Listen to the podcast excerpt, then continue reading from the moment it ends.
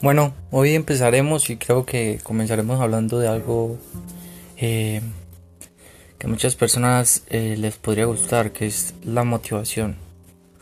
Motivación en los muchos sentidos y motivación en todos los ámbitos de la vida que a veces nos levantamos en algunos días sin, sin fuerzas o que no podemos más, ¿no? Pero eh, no te dejes derrotar, no dejes caer todas las cosas malas o todos los pensamientos malos porque eso lo único que va a traer es más negativismo, ¿no? Tienes que seguir adelante siempre con pensamientos positivos y verás cómo tu mundo va a cambiar eh, constantemente. Recuérdalo siempre y, y no olvides que pensamientos negativos atraen más pensamientos negativos, pensamientos positivos atraen muchísimos más pensamientos positivos. Entonces, espero estés bien y cuídate. Feliz día.